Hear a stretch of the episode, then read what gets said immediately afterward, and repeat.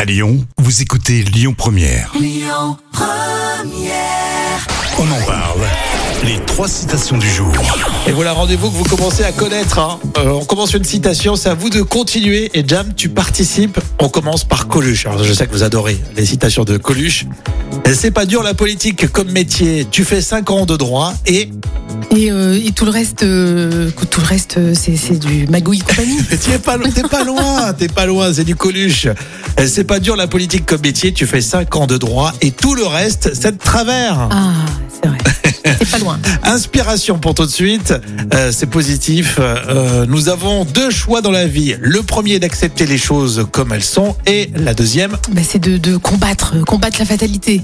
oui, mais mais c'était pas mal, hein, t'es inspiré aujourd'hui, hein, je trouve. Nous avons deux choix dans la vie. Euh, Le premier est d'accepter les choses comme elles sont et la deuxième est de prendre la décision de les changer. Oui, ça c'est vrai. Denis Wettler, qui est conférencier et auteur américain. Et enfin, on termine avec le poète et dramaturge Jean Cocteau. J'aime les chats parce que...